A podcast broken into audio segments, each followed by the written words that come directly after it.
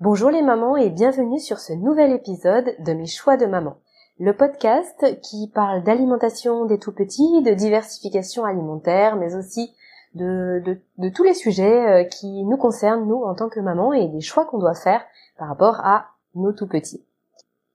Donc aujourd'hui, je voulais vous parler des farines infantiles, des farines, euh, vous savez, ces espèces de farines qu'on peut mettre dans le dans les biberons dès la diversification alimentaire, qui peuvent être euh, soit enfin avec ou sans gluten, qui peuvent être euh, avec différentes saveurs ou quoi que ce soit. Je vais pas citer de, de marque, mais je pense que vous voyez à quoi je fais allusion. je voulais vous en parler parce que moi j'en ai acheté au début de la diversification alimentaire. Je vais vous expliquer pourquoi et surtout, je vais vous expliquer pourquoi j'ai arrêté et pourquoi aujourd'hui je, je, recommande, enfin je conseille de surtout ne pas utiliser ce type de farine infantile. Euh, pour les enfants, je pense que c'est une très mauvaise idée, je pense que ce n'est pas bon pour leur santé et qu'il y a vraiment d'autres solutions, euh, bah, d'autres choses à faire pour, euh, pour compenser tout simplement. On n'a pas besoin de ces farines-là. Donc voilà, c'est parti pour ce nouveau podcast.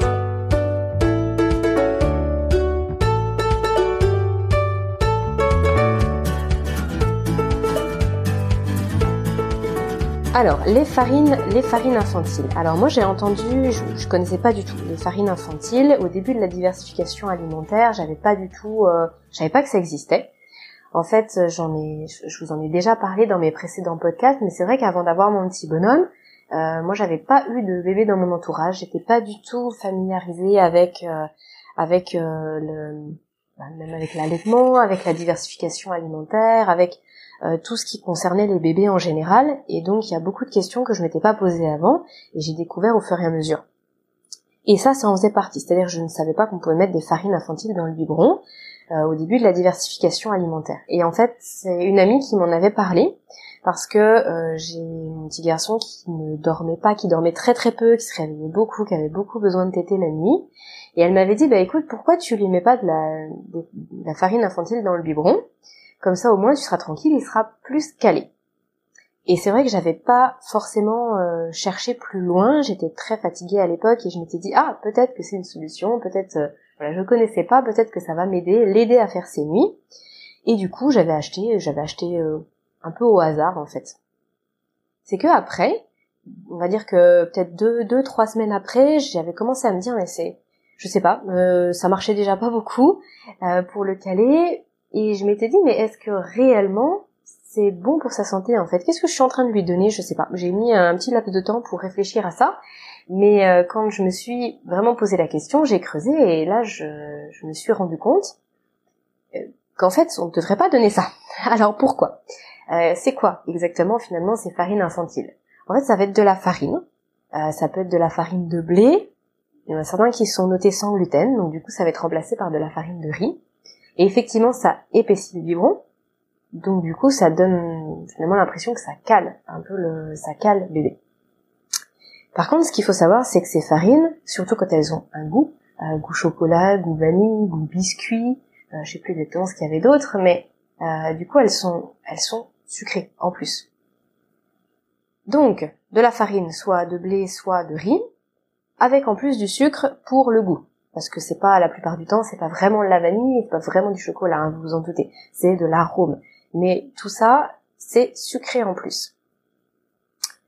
Donc là il y a deux choses qui m'ont choqué. C'est que bah, déjà pour ce qui concerne les farines de blé on nous dit très clairement enfin moi je me rappelle le médecin c'est ce qui m'avait dit euh, et puis c'est marqué dans le carnet de santé attention au gluten au début de la diversification alimentaire euh, parce qu'il faut faut pas l'introduire trop tôt et quand on l'introduit, il faut l'introduire avec beaucoup de parcimonie. Alors oui, je vous dis ça, à l'époque, mon fils, il avait, il avait six mois, donc ça faisait un mois que j'avais commencé la diversification alimentaire.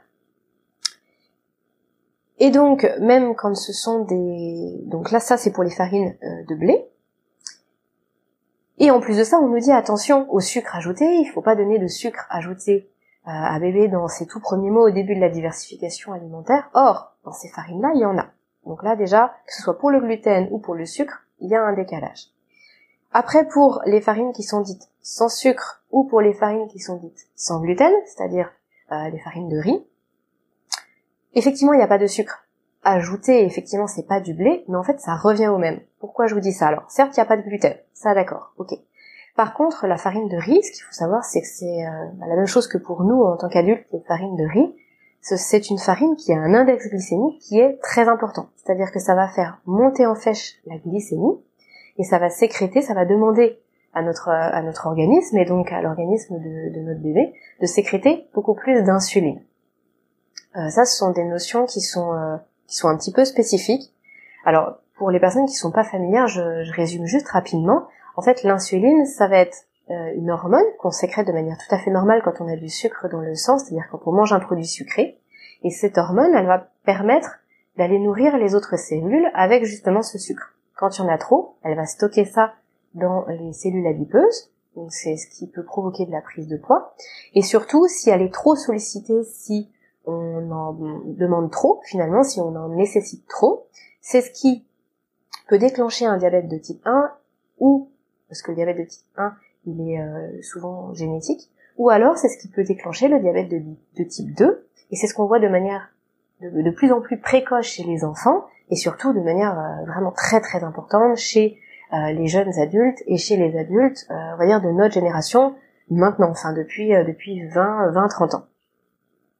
Effectivement, c'est un fléau de notre société parce que on mange très très très sucré on mange très très sucré, on mange, euh, on mange, j'avais vu une étude qui était assez effrayante là-dessus, on mange euh, 20 fois plus de sucre qu'il y a 100 ans. Donc c'est quand même assez énorme, et forcément le corps il est pas, il est pas habitué. Donc j'ai fait une, une digression, excusez-moi. Euh, ce que je disais, oui, c'était par rapport à la farine de riz qui va donc faire monter en flèche ce, cette insuline. Ça a une, une forte réaction sur le corps et donc du coup, c'est pas forcément bon de base pour la santé de bébé. Et même quand les farines ne sont pas sucrées, malgré tout, c'est quand même du sucre. Ce n'est pas le même type de sucre, c'est-à-dire ça ne va pas être du sucre appelé sucre simple, mais ça va être quand même des glucides en plus. Donc, à la lumière de tout ça, moi je me suis dit, mais euh, est-ce que vraiment je veux donner soit du gluten, soit euh, des glucides en plus à mon fils à son repas euh, soit quelque chose qui va faire monter son, sa glycémie en flèche, en tout cas la, la, la production d'insuline, est-ce que réellement il y en a besoin? Sachant que, en creusant, je me suis rendu compte que finalement, dans la mesure où ce ne sont pas des sucres complexes, c'est-à-dire des sucres qui vont être, qui vont être euh, digérés lentement par le corps, comme ce qu'on peut trouver par exemple dans la patate douce ou dans, dans tout ce qui est euh, dans la courge, dans par exemple le sarrasin ou, ou le quinoa, euh, ben en fait ça le cale pas, ça le cale pas plus que ça. Oui, ça change la texture, mais finalement, euh, au bout de au bout de deux heures, euh, en fait c'est digéré. Ça ça va pas vraiment le caler sur la nuit. Donc, en fait, si je récapitule, à la fois c'est pas forcément intéressant pour la, la, raison pour laquelle je lui donnais, c'est-à-dire ça va pas forcément le caler pour la nuit, ça va le caler sur le moment, mais pas forcément pour la nuit. En plus de ça, il faut bien les choisir si on en prend, il faut que ce soit sans sucre ajouté, il faut que ce soit sans gluten, il faut faire très attention. Mais malgré ça, euh, ça n'a quand même pas une bonne incidence sur, sur son fonctionnement, sur sa physiologie, en fait, sur son organisme. Donc du coup, j'ai arrêté. J'ai arrêté et euh, pour toutes ces raisons-là, mais en fait, je ne vous le conseille pas. Alors maintenant, vous allez me dire, ok, c'est bien beau, mais qu'est-ce que je donne à mon bébé pour le caler le soir? Parce qu'effectivement, je pense que je ne suis pas la seule à avoir voulu caler mon bébé le soir pour qu'il puisse dormir et me laisser dormir un peu. Et donc voilà ce que je peux vous conseiller. Euh, déjà, si vous l'allaitez, moi c'était mon cas, et effectivement je me rendais compte que j'avais pas forcément toujours autant de lait que ce dont lui il aurait eu besoin. Donc il y a besoin de compléter. Alors après ça dépend, ça dépend quel âge a votre enfant, bien sûr. Donc s'il est vraiment tout petit, euh, qu'il a juste la tétée du soir mais que ça lui suffit pas, bah, plutôt que de lui donner euh, de, soit votre lait avec de la farine, soit du lait en poudre avec des farines infantiles, donnez-lui un petit repas. En fait, s'il a commencé déjà à manger, donnez-lui un petit peu de repas. Certes, on commence souvent la diversification alimentaire par le midi, puis le 4 heures et le soir ça vient après. Mais si vraiment ça ne cale pas, n'hésitez pas à lui donner un petit repas le soir. Vous pouvez très bien lui donner un petit peu de patates douces, un petit peu de purée de carottes. Vous pouvez lui donner quelques légumes comme ça qui vont le caler, qui vont l'aider à, tenir un peu plus la nuit, en plus de la tétée ou en plus du biberon. Maintenant, si c'est parce que vous, vous n'avez pas assez de lait le soir, ben, en ce cas-là, je pense qu'il est préférable de le compléter avec un biberon plutôt que de lui donner de la farine en plus. Et s'il a commencé déjà la diversification alimentaire depuis un moment et qu'il mange, qu'il mange déjà le soir, ben, n'hésitez pas à augmenter les portions. Bien sûr, ça, ça, ça, ça coule de source. N'hésitez pas aussi à diversifier un petit peu. Euh, moi, je l'ai constaté sur mon fils, c'est-à-dire qu'il il me disait euh, stop au bout d'un moment. Je voyais qu'il voulait plus manger, il tournait la tête, ça l'intéressait plus. Et c'est pas forcément parce qu'il avait plus faim. C'est parce qu'en fait, tout simplement, il se lassait très vite de ce que je lui donnais. Donc, je lui donnais un petit peu, par exemple, de, je sais pas moi, de purée de pois chiches, n'importe quoi, ou de purée de, enfin, le pois chiche, c'est venu un petit peu plus tard, mais de purée de panais carottes, par exemple. Au bout d'un moment, il en avait marre, en fait. Il mangeait quelques cuillerées, et après, il s'arrêtait. Et je me suis rendu compte que si je lui donnais après, bah, par exemple, un tout petit peu de banane, si je lui donnais, euh, je sais pas, un petit suisse, si je lui donnais une autre purée, par exemple une purée de petits pots carottes, bah, en fait, il allait manger. Et finalement, il allait plus manger que si j'étais restée sur une seule purée.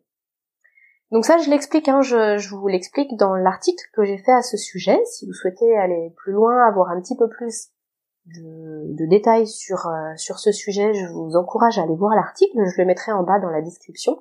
Mais c'est vrai que ça, c'est vraiment une des solutions. C'est une des solutions pour que le petit, euh, pour que votre petit bonhomme, tout simplement, ou votre petite, pour que votre petit bout de chou, tout simplement, mange un peu plus le soir, et du coup demande un petit peu moins la nuit. Après, il y a aussi la possibilité, toujours en fonction de son âge et de ses capacités du moment, il y a la possibilité aussi de lui donner des morceaux. Si par exemple vous avez l'habitude de lui donner toujours des purées, n'hésitez pas à lui donner des morceaux. Parce que dans les morceaux, il y a plus de fibres que dans les purées, et en plus ça sollicite la mastication, beaucoup plus que pour les purées. Du coup, ça va générer chez lui un effet de satiété qui va être différent et quand on garde les fibres d'un aliment, ils mettent aussi beaucoup plus de temps à être digérés. Donc ça c'est bien, ça va lui, ça va demander à son organisme plus de temps de digestion, ça va le caler plus longtemps, et du coup, il risque de se réveiller moins. Maintenant, au-delà de ces deux astuces-là, il faut vraiment que vous soyez sûr que ce soit la faim qui le réveille la nuit. Si par exemple il a besoin de téter parce que vous l'allaitez, c'est peut-être pas la faim. C'est peut-être juste le besoin de réconfort, c'est peut-être juste le contact, c'est juste le besoin de se sentir près de vous qui le réveille. Donc là, c'est peut-être pas forcément vers la nourriture qu'il faut aller chercher. Peut-être que la nuit, quand il se réveille, de lui donner un tout petit peu d'eau, euh, de le prendre dans vos bras, de le, de le bercer, pardon, peut-être que ça suffira pour le calmer et qu'il se rendorme. Donc là, encore une fois, pas besoin de le blinder de farine infantile le soir dans le biberon. Franchement, ça, ça sert à rien. Vraiment, ça sert à rien et c'est, pas bon pour sa santé. C'est pas bon pour sa santé. C'est vraiment pas du tout ce que, c'est vraiment pas du tout ce que, ce que l'on peut c'est vraiment pas du tout ce que l'on peut conseiller. Voilà ce que je voulais vous dire au sujet des farines infantiles. Euh, je sais que parfois, je, enfin franchement, je me suis rendu compte hein, que autour de moi, les mamans, elles en donnent. Euh,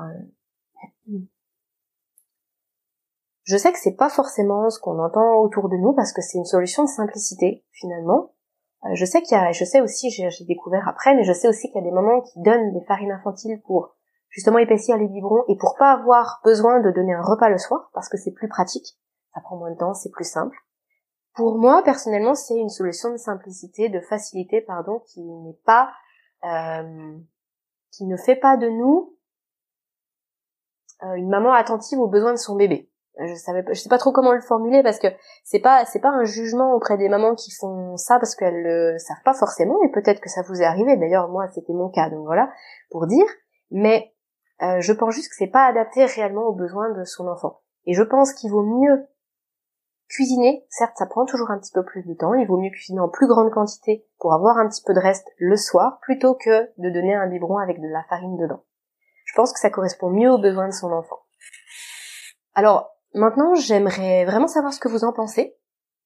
N'hésitez pas à m'écrire, n'hésitez pas à me, mettre un commentaire. N'hésitez pas à me dire si vous, vous avez utilisé des farines, si pourquoi, est-ce que vous avez choisi, est-ce que vous avez arrêté, est-ce que ce que je vous dis, ça vous parle? Est-ce que vous pensez qu'il y a du vrai? Est-ce que vous êtes plutôt d'accord, plutôt pas d'accord? Franchement, je serais vraiment intéressée de vous lire. Et puis, euh, toujours dans les commentaires, n'hésitez pas aussi à me dire si euh, vous souhaitez que je parle d'un d'un sujet particulier qui vous tient à cœur. Sachez que je lis tous les commentaires. Et si vous souhaitez que je parle d'un sujet, je creuse. Si je ne connais pas, je creuse. Et sinon, bah, je vous parle de mon expérience et de tout ce que j'ai pu lire sur le sujet. Voilà les mamans, bah écoutez, je vous remercie de m'avoir écouté jusqu'ici. C'était un podcast assez court mais qui me tenait à cœur parce que je pense qu'on n'est pas assez au courant et les médecins ne nous en parlent absolument pas, mais c'est aux pédiatres, hein. on n'est pas assez au courant de ce genre de choses et on fait pas toujours des choix éclairés. Il n'y a pas toujours la possibilité d'aller chercher les infos à droite à gauche. Donc voilà, ça me tenait à cœur de vous partager ça. Merci pour votre écoute. Et puis, comme d'habitude, laissez-moi 5 étoiles, laissez-moi un petit commentaire, partagez le podcast, c'est la meilleure façon de tout simplement de faire découvrir ce podcast à d'autres personnes, de me faire connaître, que le podcast soit référencé. Donc merci, ça m'aide énormément quand vous faites ça. Je vous souhaite à tous une bonne journée et je vous dis à très vite pour un nouveau podcast.